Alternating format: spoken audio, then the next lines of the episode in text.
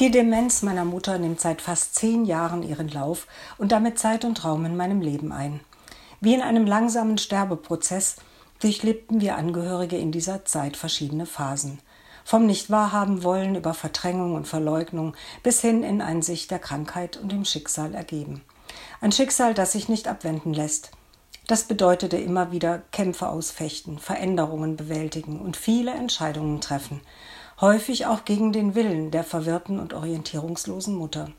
Diese Krankheit ist wie ein langsames, nimmer enden wollendes Abschiednehmen. Denn irgendwie hat dieser Abschied ja schon damals mit der Diagnose begonnen. Mittlerweile ist er ein Teil meines Lebens geworden. Es macht mich traurig, dieses Loslassen auf Raten, und es kostet Kraft. Gott sei Dank begleiten mich liebe Menschen, die mit mir fühlen und mich, wenn nötig, tatkräftig unterstützen. Ohne sie wäre ich manchmal mutlos und aufgeschmissen.